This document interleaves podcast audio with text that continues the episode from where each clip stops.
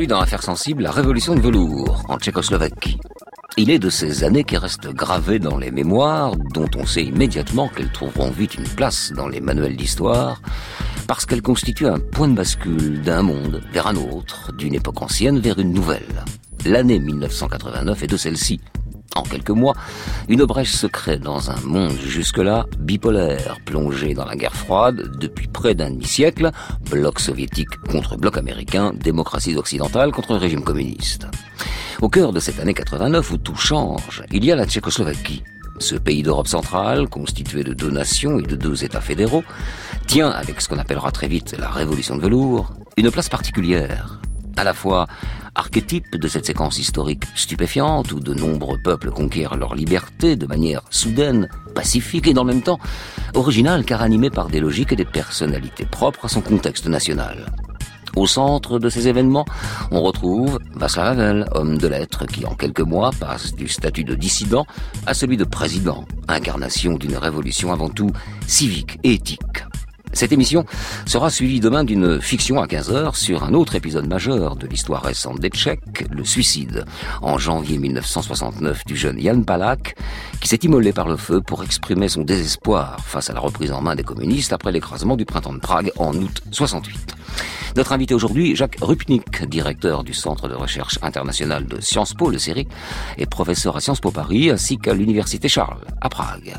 Affaires sensibles, une émission de France Inter en partenariat avec l'INA, préparée par Simon Maisonneuve, coordination Christophe Barrère, réalisation David Jacuboviez et Coyen Guyenne. Fabrice Drouel, Affaires sensibles, sur France Inter. François Mitterrand à Prague, 20 ans après la fin du printemps et l'entrée des chars soviétiques, c'est la première visite officielle d'un chef d'État français en Tchécoslovaquie. Pour M. Mitterrand, c'est aussi et surtout peut-être un test pour la politique d'ouverture à l'Est.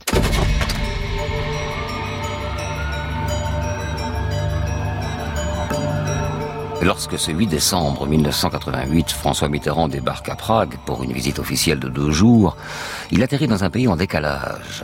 Alors que depuis trois ans, depuis l'arrivée de Gorbatchev à sa tête, l'URSS est engagée avec les politiques de perestroïka et de glasnost sur la voie de la libéralisation et de l'ouverture, l'État satellite de la Tchécoslovaquie lui semble immobile, figé par un régime qui repose plus que jamais sur l'omnipotence du Parti communiste et la mainmise de l'État sur la vie économique et culturelle.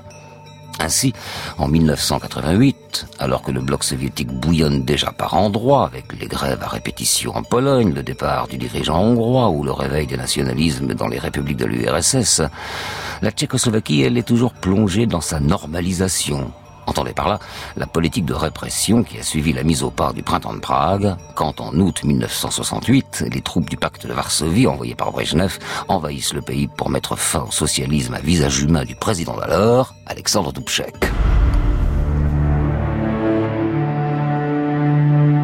Tout le paradoxe est là, car la politique menée par Gorbatchev s'inscrit dans la droite ligne réformatrice expérimentée en Tchécoslovaquie 20 ans auparavant. Mais enfermé dans sa logique répressive, le régime communiste tchèque du secrétaire général Miloš Jakeš et du président Gustav Husak ne voit pas les changements en cours, ou ne veut pas les voir. Alors, ce 8 décembre 1988, François Mitterrand tient à le rappeler aux dignitaires de ce pays, non, ils ne pourront pas faire l'économie de l'aspiration à la liberté et du respect des droits de l'homme. Vous n'ignorez pas l'écho considérable que suscita en France ce qui fut appelé le printemps de Prague et le prestige moral qui s'attacha chez nous aux actes et aux personnes qui, à nos yeux, illustrèrent les valeurs auxquelles nous croyons et que nous célébrerons solennellement à l'occasion du bicentenaire de la Déclaration des droits de l'homme et du citoyen de 1789, le droit de s'exprimer, de s'associer, d'aller et de venir, droit à la justice, souveraineté du peuple.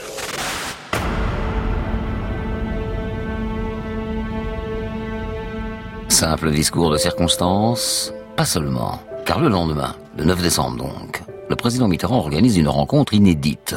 Il reçoit à l'ambassade française de Prague un groupe de huit personnalités, et non des moindres, puisqu'il s'agit de dissidents tchèques. La plupart appartiennent à la charte 77, principal mouvement d'opposition au régime. Cette charte est née, comme son nom l'indique, en 1977, après l'arrestation des Plastic People, groupe phare de la scène indépendante tchèque, jugé non conformiste. De nombreux intellectuels et étudiants se mobilisent pour défendre les artistes. À leur tête, Václav Havel, dramaturge et écrivain. Ensemble, ils rédigent un texte qui rappelle les engagements de la Tchécoslovaquie dans les accords d'Helsinki sur les droits de l'homme signés en 1975, mais qui surtout dénonce les dérives du gouvernement. Largement relayée à l'étranger, l'initiative est muselée à l'intérieur du pays. L'un des porte-parole, Jan Patokka, philosophe, meurt d'une crise cardiaque à la suite d'un long interrogatoire. Václav Havel, pour sa part, est emprisonné de 1979 à 1983.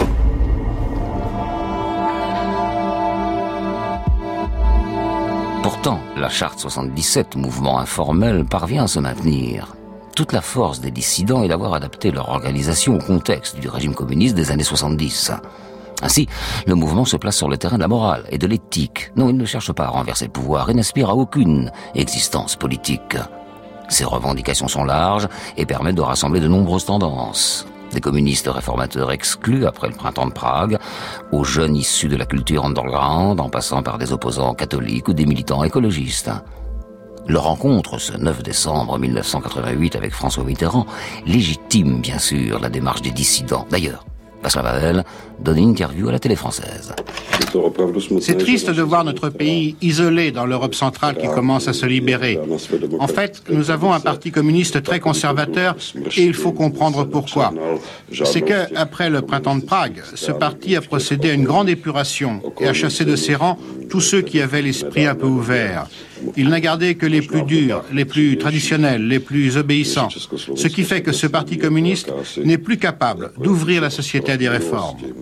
De ce fait, aujourd'hui, la Tchécoslovaquie apparaît comme un pays figé par son passé. Mais la société commence à bouger et cela nous donne espérance que sous cette pression, le changement, un jour, sera possible.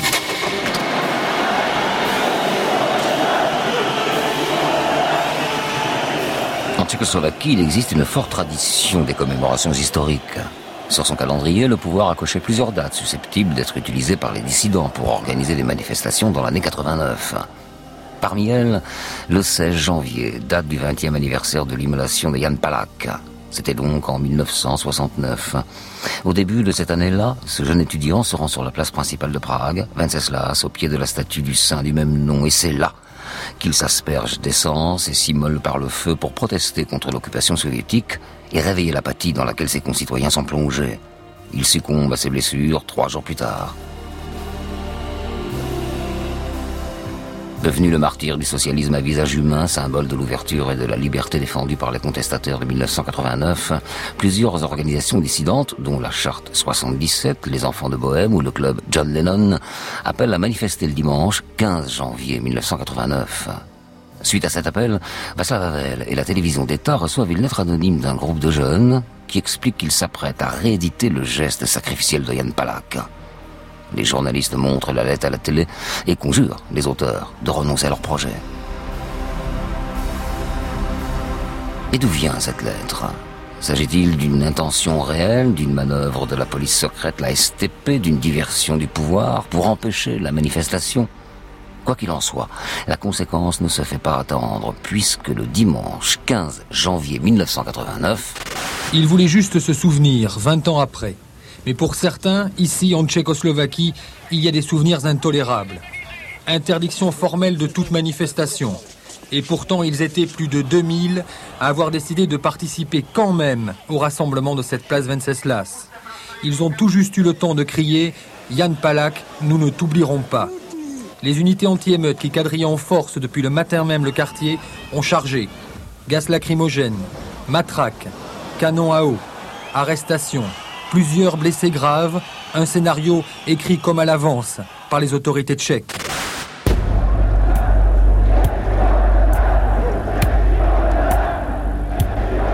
Ce 15 janvier, près de 100 personnes sont interpellées, dont Václav Havel.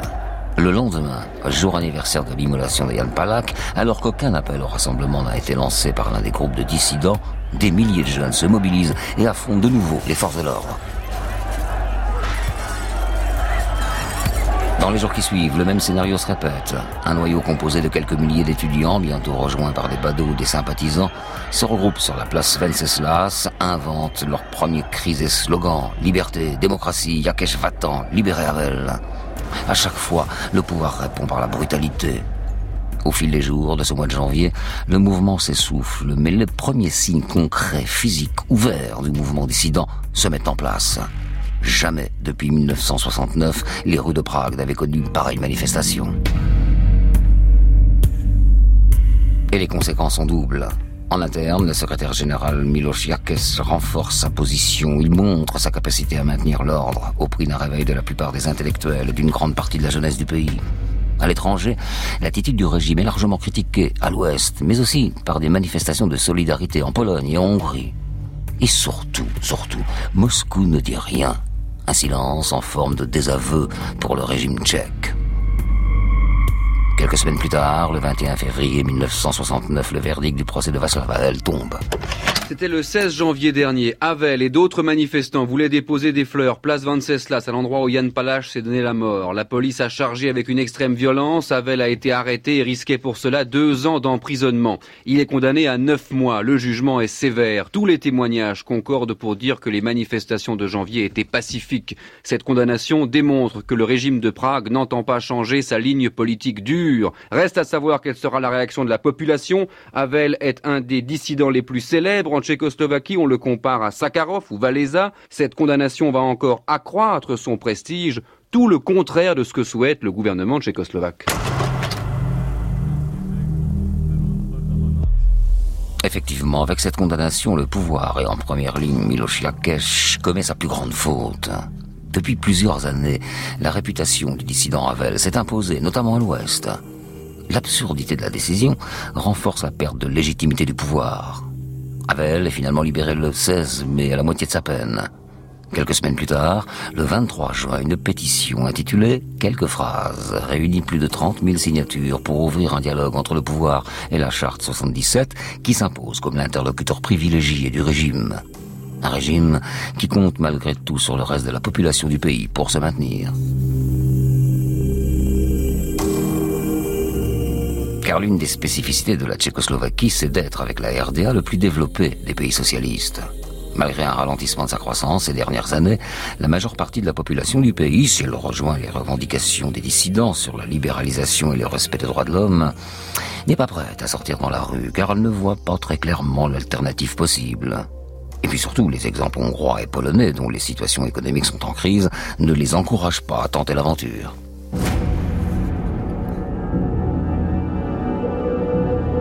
Or, c'est justement du côté de son voisin, l'Allemagne de l'Est, à la situation comparable, que la situation va basculer.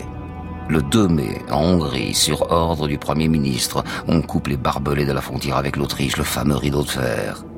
Le 10 septembre, la frontière austro-hongroise est ouverte à tous et des milliers d'Allemands de l'Est s'y engouffrent. Après l'interdiction de Berlin de passer la frontière, les réfugiés est-allemands s'installent dans les ambassades de RFA des capitales de l'Est, notamment à Prague. L'attitude de ces Allemands de la RDA, dont l'URSS avait fait le symbole éclatant de sa réussite, marque profondément l'imaginaire de la population tchécoslovaque.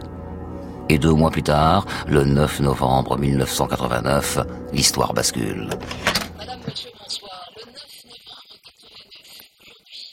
Retenons bien ces dates. Le mur de Berlin est toujours là. Mais d'une certaine manière, il n'existe plus. Le rideau de fer, qui depuis 28 ans sépare les deux Allemagnes et comme une longue blessure les deux Europes, le rideau de fer a été aujourd'hui effacé, effacé par la pression d'un peuple sur un régime à bout de force. Le gouvernement est-allemand a annoncé ce soir, il y a moins d'une heure, l'ouverture immédiate de la frontière interallemande pour les candidats à l'émigration comme pour ceux qui veulent simplement voyager à l'étranger.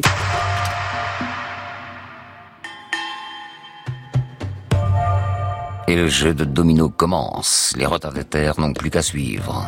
En Tchécoslovaquie, enfermé par le poids historique et symbolique du printemps de Prague et de la normalisation, le régime reste sur sa logique répressive. Depuis les manifestations du début de l'année, il continue à maintenir la surveillance sur les dissidents. Havel, bien sûr, est suivi de près. Et la chute du mur ne change rien, comme le montre de manière éclatante la journée du 17 novembre 1989. En Tchécoslovaquie, cette date est celle de la journée internationale des étudiants. Elle commémore l'assassinat par les nazis le 17 novembre 1939 de Jan Opletal, un jeune étudiant tchèque qui manifestait contre l'occupation allemande. Ainsi, ce 17 novembre 1989 à 16h, un cortège beaucoup plus important que lors des précédents rassemblements, entre 15 et 20 000 personnes, principalement des étudiants et des jeunes, se déploie dans les avenues de la capitale.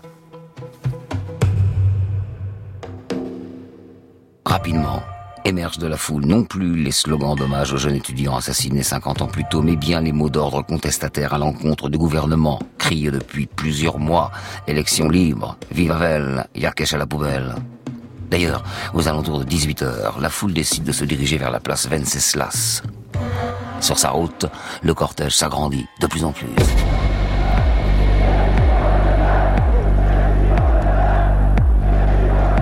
Il est environ 20 heures sur l'avenue nationale lorsque la foule rencontre les forces de l'ordre. Les deux groupes se retrouvent face à face, distancés d'à peine quelques mètres. D'un côté, on reste stoïque, de l'autre, on continue de crier les slogans, on dépose des fleurs sur les boucliers des policiers. Pacifique, les manifestants sont persuadés que les forces de l'ordre ne peuvent pas intervenir parce que la situation a changé, parce que le mur de Berlin est tombé.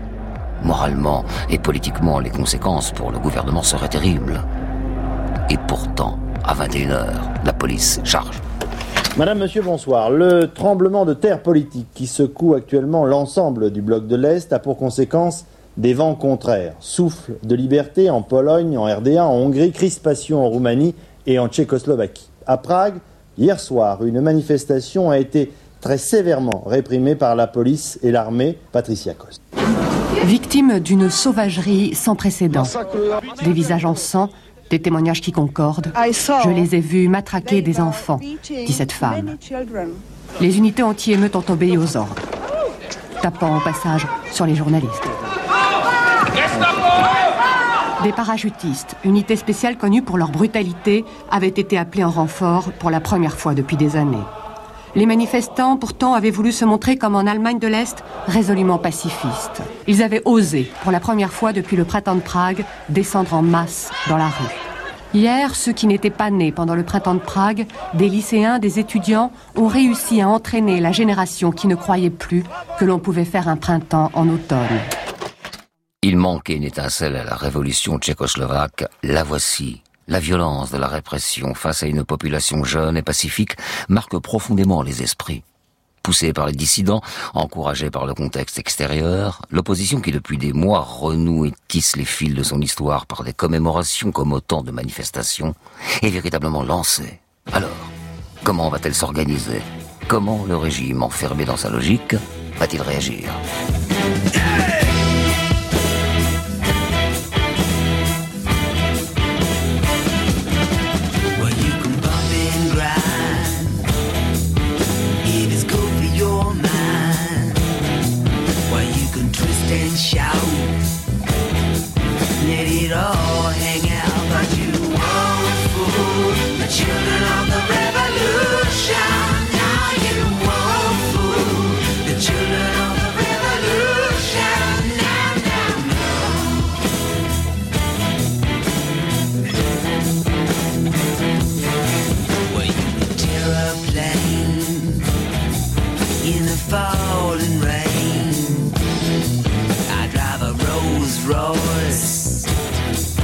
'Cause it's good for my voice, but you won't fool the children of the revolution.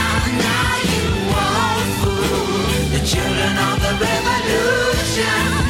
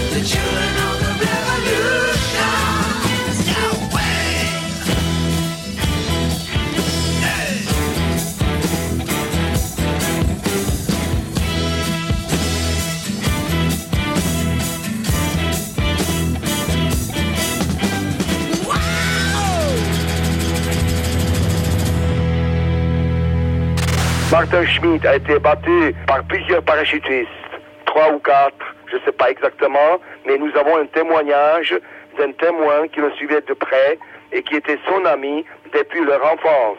Ils ont si violemment donné les coups dans son visage que le visage a été transformé et on ne pouvait plus le reconnaître. La fille qui nous l'a raconté, qui était témoin elle-même, elle a voulu le défendre. Elle était violemment battue et elle était transportée à l'hôpital. Je pense que la mort de Martin Schmidt change la situation en Tchécoslovaquie. Il n'est plus possible que la direction du Parti communiste et de l'État reste dans leur poste. Ils doivent partir.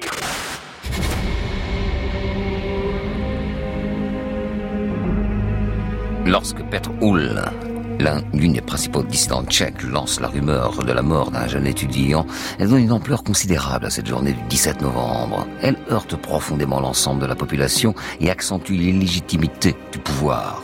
Finalement, l'information sera démentie quelques jours plus tard. Malgré tout, ce 17 novembre 1989 enclenche le processus révolutionnaire. Dès le lendemain, une riposte de grande ampleur s'organise. La population descend en masse dans les rues de Prague. Surtout, l'opposition se structure.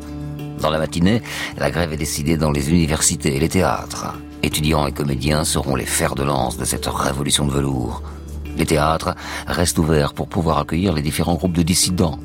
C'est d'ailleurs dans l'un d'entre eux, le Sinoerni Club, situé dans une rue adjacente à la place Venceslas, que dans la nuit du dimanche 19 au lundi 20 novembre, une centaine de personnes se réunissent et créent le Forum civique. Cette organisation rassemble une douzaine de mouvements dont la Charte 77 et fixe les premières exigences de l'opposition. Elle désigne Václav Havel comme porte-parole et reprend les principes de la Charte 77, c'est-à-dire une organisation souple et démocratique aux revendications à la fois ciblées et aux principes larges. Le même jour, à Bratislava, côté slovaque, est créé le VPN, Public contre la violence, structure miroir du Forum civique dans l'autre État fédéral du pays. Cette fois, la contestation gagne toute la Tchécoslovaquie et les manifestations continuent jour après jour sur la place Venceslas. L'importante foule qui s'était donné rendez-vous sur la place Venceslas tentait en début de soirée de marcher sur le château, le siège de la présidence. Beaucoup portent des drapeaux aux couleurs nationales et des banderoles exprimant leur soutien aux étudiants en grève. Tous réclament la démission du gouvernement, celle de Milos Yakesh, le chef du Parti communiste, et des élections libres. Une lutte décisive pour le pouvoir semble en cours et les jours de Milos Yakesh à la tête de l'État sont comptés. C'est justement ce que disait ce matin l'écrivain opposant Vaclav Havel.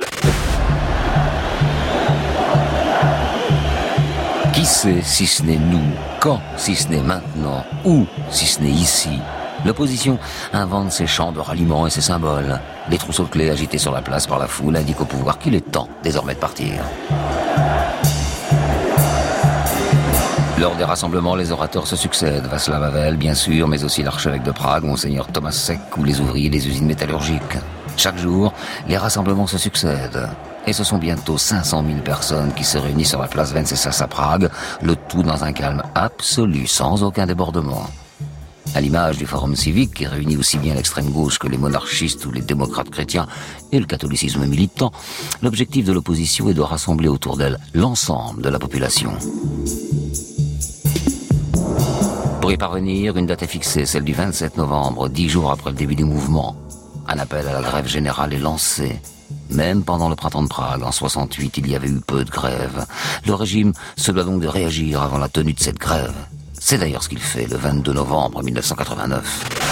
Mesdames, Mesdemoiselles, Messieurs, bonjour. Une fois encore, l'information de ce week-end viendra principalement de l'Est. Hier soir, le parti, les dirigeants du Parti communiste tchécoslovaque ont dû démissionner en bloc. Milos Yakesh a dû laisser sa place de secrétaire général à un homme jeune, Karel Urbanek, qui n'a jamais été, lui, impliqué dans l'intervention soviétique de 1968. La population n'en a pas fini avec ses dirigeants. Une nouvelle manifestation devrait avoir lieu cet après-midi à Prague. L'opposition, elle, réplique et accentue ses exigences. Le programme du Forum civique demande maintenant la démission des principaux responsables de la normalisation. Au sein du Front National, les autres pays réduits au silence par le Parti communiste commencent à prendre leur distance avec le pouvoir et reprennent petit à petit leur indépendance. À Bratislava, Alexandre Dubček, l'homme du socialisme à visage humain, le président déchu du printemps de Prague, entre dans l'arène et prononce un premier discours sur la place de la capitale slovaque. Le 24 novembre, il est cette fois à côté de Tchèque, où il rejoint Václav Havel à la tribune de la place Venceslas. Deux générations se retrouvent unies, celle du printemps et celle d'aujourd'hui autour d'un même objectif, la liberté.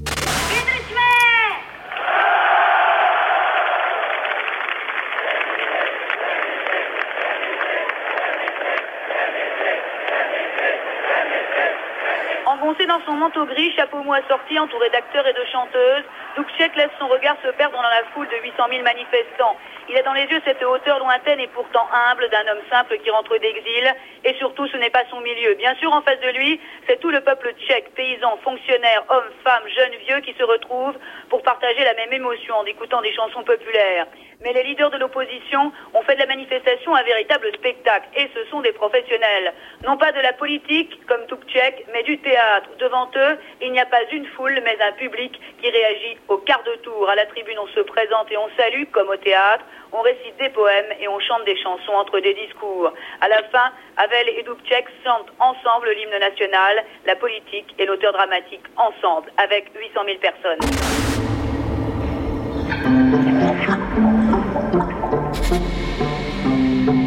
Pendant ce temps, du côté du régime, on piétine. Ladislav Adamek, le premier ministre, partisan de l'ouverture, engage le dialogue avec Václav Havel.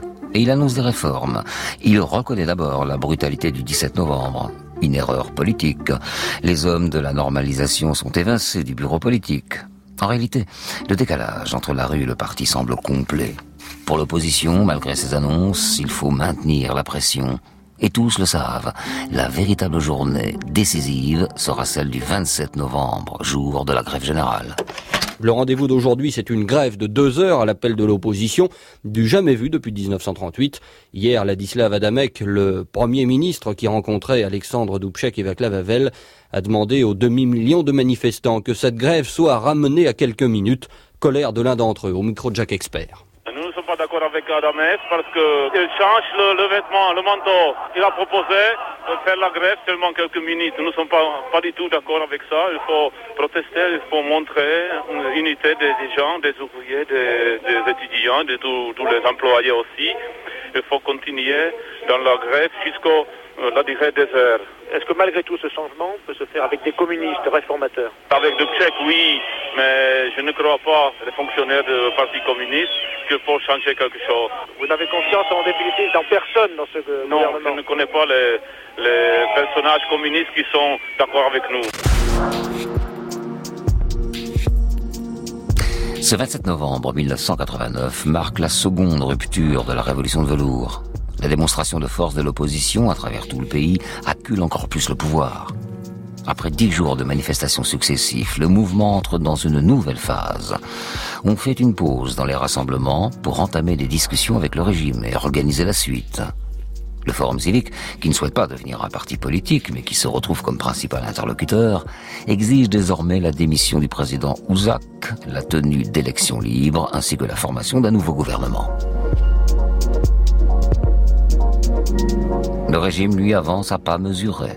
Le Parlement modifie la Constitution par des dispositions fortes, l'abandon de la doctrine marxiste dans l'éducation et du rôle de dirigeante de la société accordé au Parti communiste. Le 3 décembre 1989, comme convenu, Adamek, le Premier ministre, forme un nouveau gouvernement et fait entrer cinq membres non communistes. La réponse de l'opposition ne se fait pas attendre. C'est bien peu. Ils ne se satisferont pas de ces demi-mesures. Alors, on menace d'une nouvelle grève générale et surtout, on retourne dans la rue. Au lendemain de la composition contestée du nouveau gouvernement, la rue a fait la démonstration de sa force. Le pouvoir ne peut ainsi pas compter sur un essoufflement du mouvement et doit désormais craindre une grève générale lundi prochain s'il ne cède pas. 300 000 personnes ont envahi dès 16 heures les abords de la place Venceslas les rues voisines étaient bondées, impossible d'avancer plus près. La foule a scandé démission, liberté, vive le forum civique. Ils nous ont une nouvelle fois menti, tandis qu'une forêt de drapeaux aux couleurs tchécoslovaques s'agitait sur la place et que la foule chantait l'hymne national. Les acteurs et les étudiants qui avaient cessé la grève ont annoncé qu'ils reprenaient leur mouvement. Quant au père Vaclav Mali, l'un des leaders du Forum civique, il s'est prononcé sous les vivas pour la constitution de listes uniques de l'opposition aux élections libres de l'année prochaine. Aucun mot d'ordre pour une nouvelle manifestation demain n'a pour l'instant été lancé. La balle est donc dans le camp du Premier ministre Ladislas Adamek, mais après la démonstration d'aujourd'hui, il semble bien maintenant qu'il n'est qu'une seule solution, se soumettre une nouvelle fois à la volonté de la rue. Face à la pression, Adamek démissionne le 7 décembre. Il est remplacé par Marianne Kalfa, qui forme un nouveau gouvernement dans lequel entre cette fois 11 noms communistes. Et pour la première fois depuis 1948, le parti dominant est maintenant minoritaire. Dans la foulée, Gustave Ousak, le président, démissionne. Le régime s'est effondré. Voilà, c'est fait. La révolution a réussi. Reste au mouvement d'opposition à transformer et concrétiser cette victoire. C'est autour du forum civique que s'organise la transition.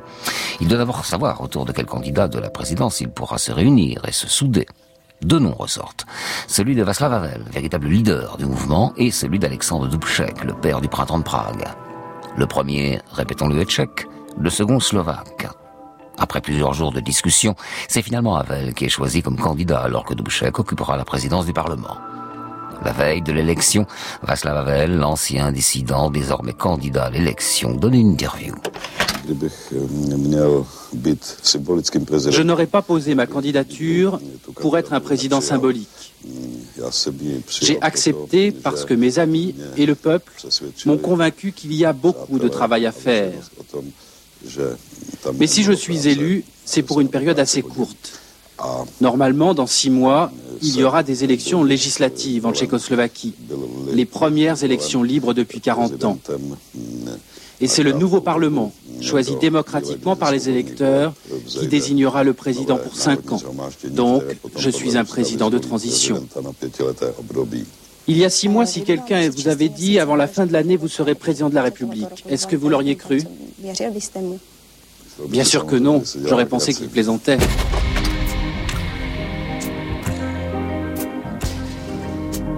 L'élection du président Havel le 29 décembre 1989 marque véritablement la fin de la révolution de velours. En six semaines, la Tchécoslovaquie aura mis fin à 50 ans de régime communiste et instauré la liberté et le pluralisme politique. Cette révolution tranquille, qui tout du long parvint à conserver son caractère pacifique, est une révolution éthique, civique. Quelques mois après sa victoire, François Mitterrand accueille le nouveau président tchécoslovaque à l'Élysée une manière de clore cette séquence historique et surtout de se tourner vers le nouveau défi de ces deux hommes, un défi toujours d'actualité, l'Europe.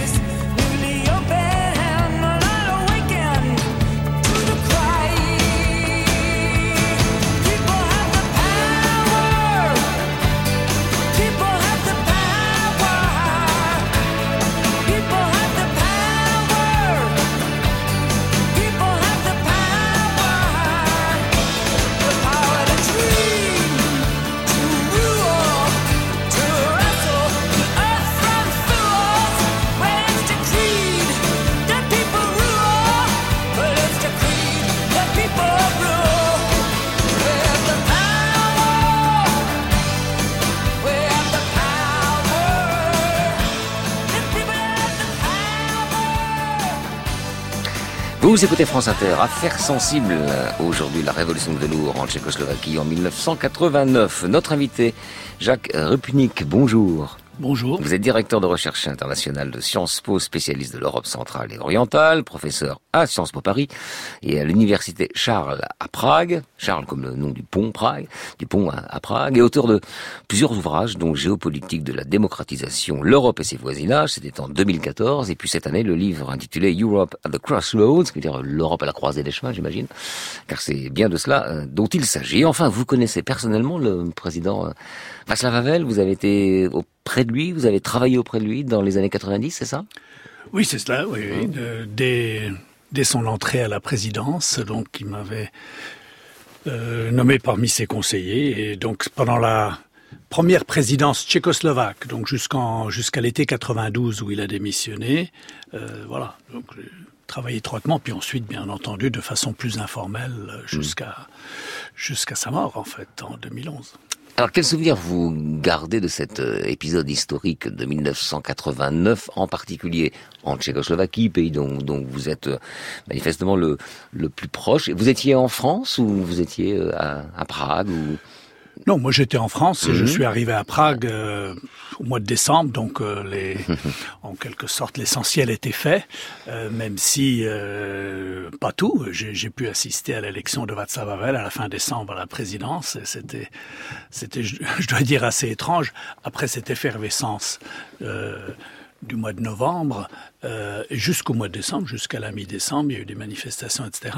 Et ensuite voir Havel élu par l'ancien Parlement, parce que c'est un régime parlementaire où le président est élu donc euh, par le Parlement. Or, le Parlement était un Parlement composé de communistes. Mais donc, ça faisait partie de la négociation Bien sûr. Euh, avec euh, entre le Forum civique et euh, ce qui restait de l'ancien régime, de faire une passation de pouvoir. Et donc, ce Parlement qui détestait Havel, est obligé de l'investir dont le régime avait emprisonné Havel au début de l'année, le même Parlement en eh faisait le président. Ironie de l'histoire. La particularité de la Tchécoslovaquie, quand même, à l'époque, c'est qu'il y a deux nations euh, confédérées. Hein. Euh, il y a la République tchèque et la Slovaquie. Ça fait la Tchécoslovaquie.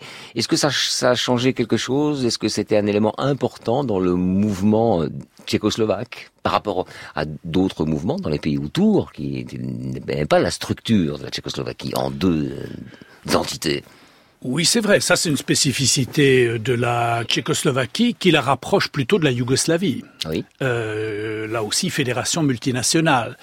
Euh, les, la Tchécoslovaquie, effectivement, euh, était composée de deux nations très proches, dont la langue est très proche, tout le monde se comprend. Mhm. Euh, euh, mais effectivement, il y avait une structure fédérale et le fédéralisme a été introduit après l'invasion euh, euh, soviétique. Donc c'était une réforme démocratique du printemps et c'est la seule qui est survécue à l'invasion. Mmh. C'est important parce que du coup, elle a été mise en œuvre, la fédéralisation a été mise en œuvre par le régime de répression et de normalisation. Mmh. Et donc ça a vidé l'aspect démocratique du projet fédéraliste. Évidemment. Et ça explique en partie les difficultés ensuite, après 89, à trouver une nouvelle définition d'un fédéralisme démocratique, puisque le mot fédéralisme, comme le mot socialisme, était discrédité.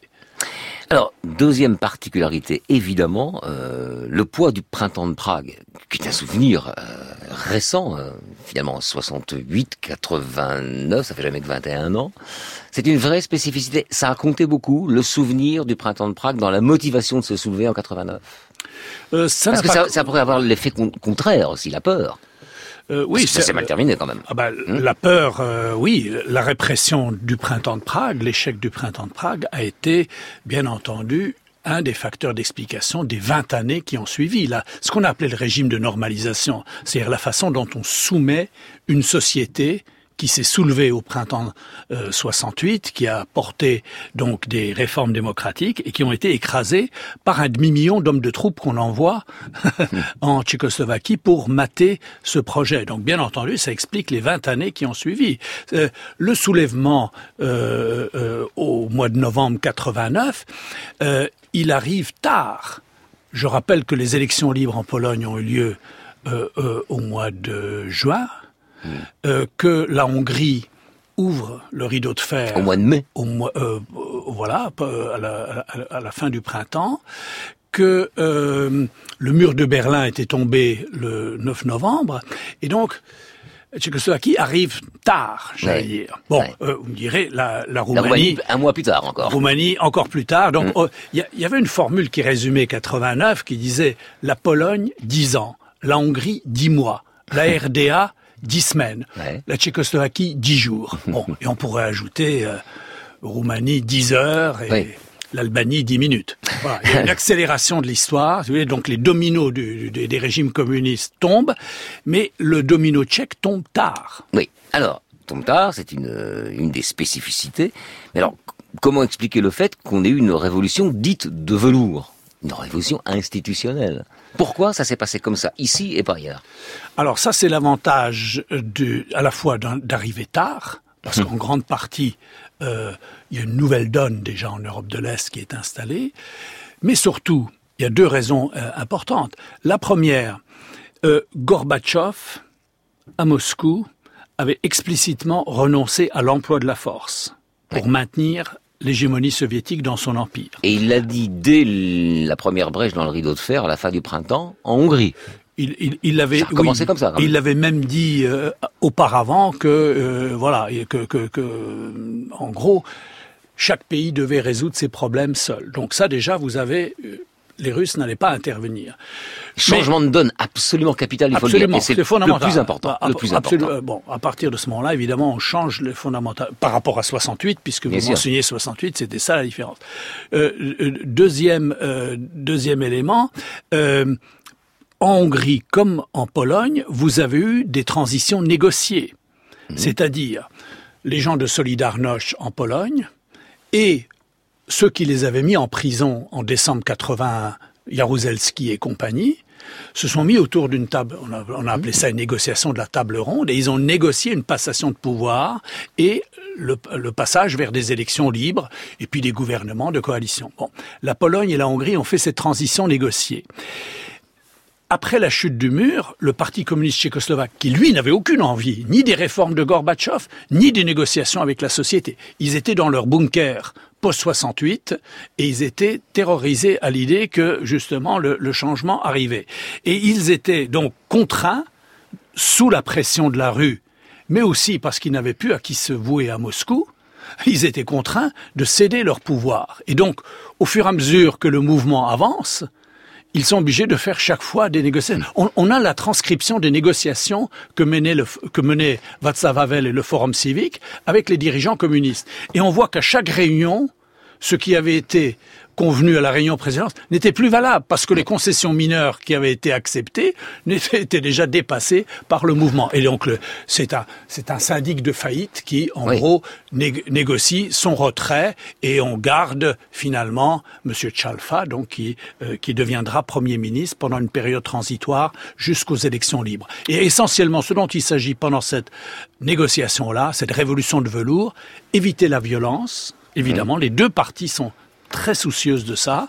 Et deuxièmement, créer les conditions pour amener à des élections libres et mettre euh, le gouvernement communiste au pied du mur, si j'ose dire. Et ah bah là, à ce moment-là, tout le monde savait, tout le monde savait que le gouvernement bah communiste était terminé parce que mm. si on allait vers des élections libres, on savait à peu près que le parti communiste euh, euh, euh se relèverait difficilement des, des 40 années de dictature qu'on venait de subir. Dernière spécificité, enfin peut-être autre spécificité, euh, à part en Pologne où il y a eu une figure emblématique du, du, soulèvement en 1980, début des années 80, Valéza bien sûr, là il y avait une figure emblématique, Václav Havel.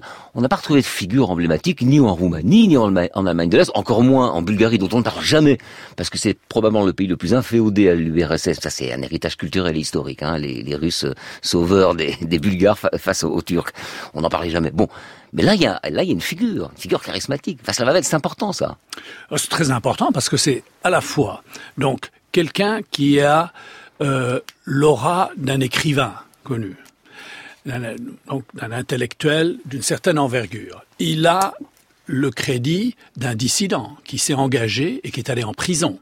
Donc les années de prison, en quelque sorte, j'allais dire... C'est un capital. C'est un capital politique. Mm. C'est un, capital moral au départ, parce que vous vous battez pour les droits de l'homme, mais vous, bien sûr, vous n'avez aucune chance de réussir. Donc on peut pas dire c'est un calcul. C'est une... C'est un don de soi. C'est un, une, un, une posture morale. Voilà, mm-hmm. c'est une attitude morale. Mais qui devient dans les circonstances de 89, un capital politique, puisque quand on regarde la scène, euh, il y a le choix entre Dubček et Havel. Finalement, c'est euh, vous parliez de 68. Euh, on a voilà, soit le personnage qui est connu, mais qui représente quoi? Il représente un échec. Parce que 68 a été un échec. Et un échec que Dubček, symbole de l'espoir, a contribué à détruire puisqu'il a signé à Moscou la capitulation hmm. euh, euh, après l'invasion.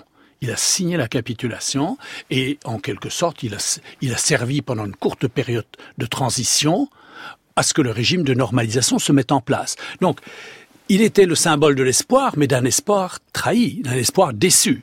Donc très difficile de renouer avec un projet qui a échoué. Donc vous avez le choix en 89 entre Dubček socialisme à visage humain, et Havel, qui représente non plus une démocratisation du socialisme, mais simplement la démocratie. Non plus une amélioration de l'économie, mais une transformation de l'économie. Non plus améliorer euh, c'est plus, la plus un aménagement, c'est pas un aménagement, c'est une rupture. Et donc l'homme de la rupture, c'était plutôt Havel que Bien sûr. Alors Havel, qui ne devait pas être président, enfin il voulait pas, être président euh, très longtemps, sera plus qu'il ne voudra, mais je pense pas qu'il l'ait qu'il regretté. Et on va écouter une archive. C'est au moment des retrouvailles en France entre Václav Havel, désormais président, et François Mitterrand, depuis longtemps président.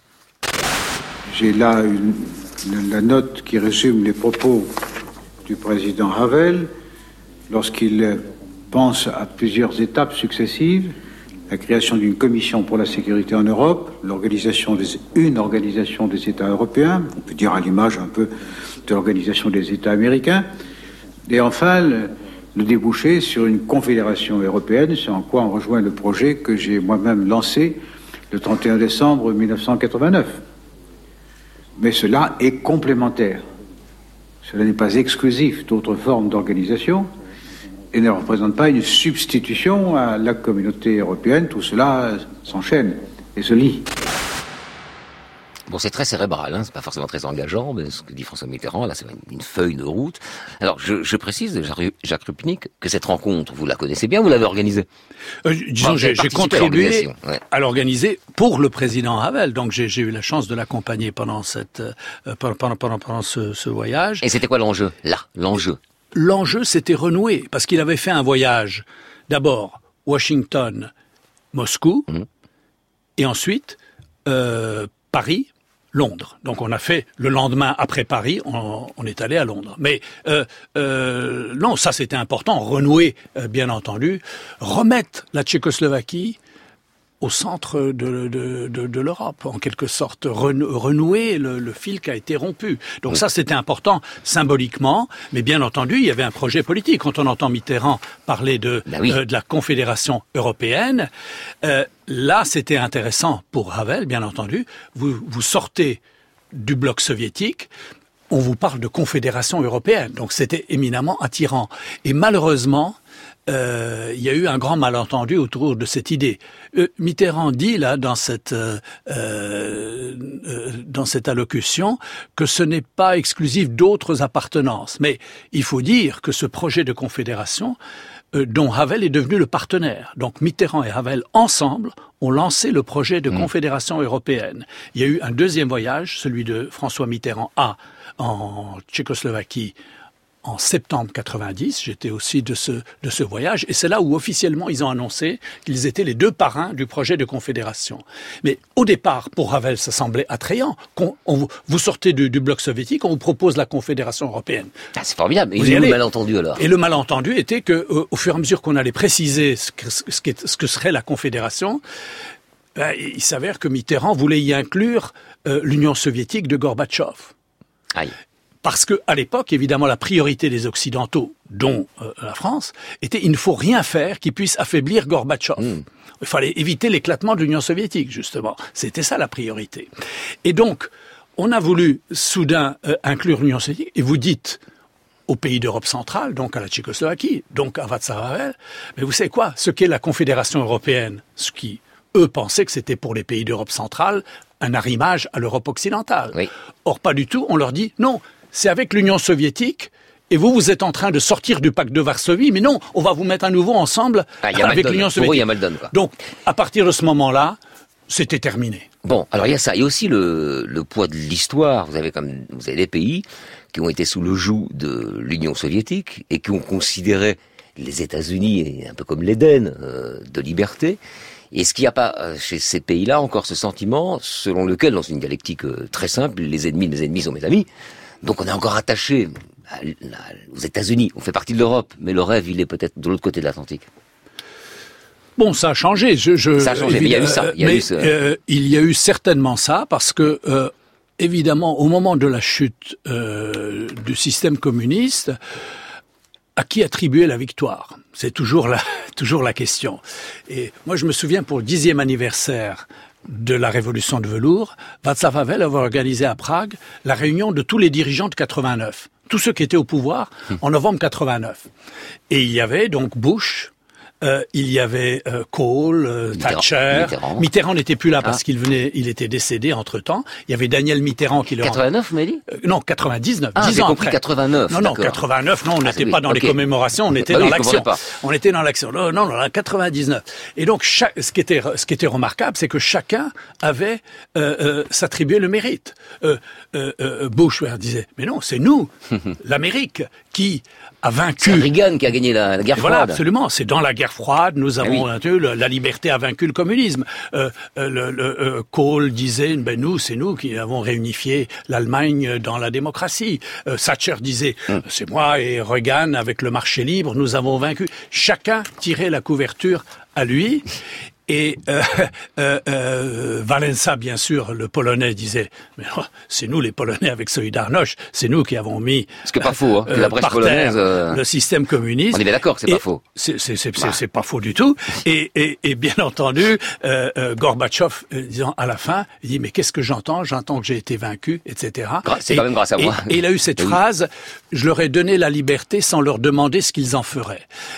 C'est une très belle phrase, sauf si vous êtes à la tête d'un empire. Évidemment, si vous êtes à la tête d'un empire, euh, vous avez en quelque sorte scié la branche sur laquelle vous êtes assis. Excusez-moi de vous, vous, vous bousculer un peu, il reste que deux minutes. Malheureusement, je voulais qu'on dise un mot, enfin je voudrais qu'on dise un mot maintenant de la Tchécoslovaquie, la, la République tchèque, et de la Slovaquie, et des autres ex-pays de l'Est dans l'Europe d'aujourd'hui. Dans le monde, le, pre- le Premier ministre euh, tchèque, Andrej Babiš, on dit Babiš, c'est ça? Babiš. Ça s'écrit B-A-B-I-S, on dit Babiš, euh, justifie la position des États d'Europe centrale sur les migrants, c'est l'affaire sensible euh, en ce moment en Europe. Alors lui, il veut pas choisir entre Orban et Macron. C'est qui ce monsieur? Euh, ce monsieur est un entrepreneur au départ, qui a fait fortune dans l'agroalimentaire, qui s'est lancé dans la politique il n'y a pas très longtemps. Euh, euh, ça fait maintenant, oui, il a été aux, dernières élections, pas, pas celle de l'année dernière, mais d'il y a quatre ans. Son parti est entré dans une coalition avec les sociodémocrates et les chrétiens au départ, et maintenant. Il a gagné les dernières élections et il est, c'est lui le patron, c'est lui qui est le premier ministre. Donc vous avez là un entrepreneur qui a acheté des médias et qui ensuite s'est lancé dans la politique. Tiens donc. Et donc là, vous avez un modèle à mi-chemin, qui en rappelle d'autres. Hein. à mi-chemin entre Berlusconi et, et Trump, si vous voulez, euh, de l'entrepreneur politique. hein. voilà, Mm. ça c'est ça c'est le phénomène. Mais il ne veut pas. Alors, sur la question des migrants, il est sur la ligne Orban et, et le groupe de Visegrad. Par contre, il ne veut pas être, euh, euh, disons, euh, dans un bloc qui s'opposerait à Bruxelles, à l'Union européenne. Absolument. Il veut absolument que la République tchèque soit partie prenante de la construction européenne. Jacques Lupnik, on va, se revoir. On va vous inviter de nouvelle fois, euh, je ne sais pas quand, mais bientôt pour qu'on parle euh, plus longtemps euh, de ces pays dans l'Europe aujourd'hui et notamment de, ce groupe Visegrad qui est important, hein, qui réunit la République tchèque, la Pologne, la Hongrie et la Slovaquie. On n'a pas le temps aujourd'hui malheureusement, mais on se reverra. Merci, en tout cas, merci beaucoup pour vos éclairages aujourd'hui. C'était Affaire sensible aujourd'hui, la révolution de velours en Tchécoslovaquie en 1989, une émission que vous pouvez réécouter en podcast sur franceinter.fr. Rendez-vous également sur la page Affaires sensibles du site de France Inter. Euh, merci à Ludovic Caslo qui était à la technique. Comme nous sommes jeudi, je vais remercier l'équipe qui a préparé les affaires sensibles de cette semaine. Rédaction et recherche documentaire Héloïse Davio, Jeanne Mayer et Simon Maisonnoble, lecture Philippe Pirard, attaché de production Valérie Priolet, coordination Christophe Barrère, programmation musicale Muriel Pérez, réalisation euh, aujourd'hui Coyen Guyenne et la technique euh, Ludovic Aslo. Je vous remercie une deuxième fois. Vous écoutez France Inter, il est 16h.